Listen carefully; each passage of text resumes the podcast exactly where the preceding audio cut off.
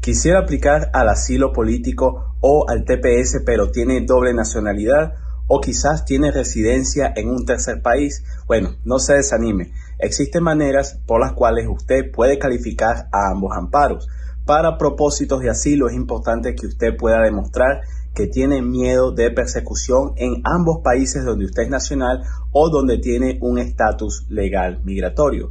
Al mismo tiempo, para los casos de TPS es importante demostrar que en el tercer país donde usted tiene residencia o en ese segundo o tercer país que tiene nacionalidad, que no es factible para usted poder regresar a ese país. Si usted puede comprobar esto, entonces inmigración puede concederle en el caso del asilo, el asilo o en el caso del TPS ese beneficio. Para más preguntas sobre casos de TPS, asilos o cualquier asistencia de inmigración, puede contar con nosotros. Muchas gracias.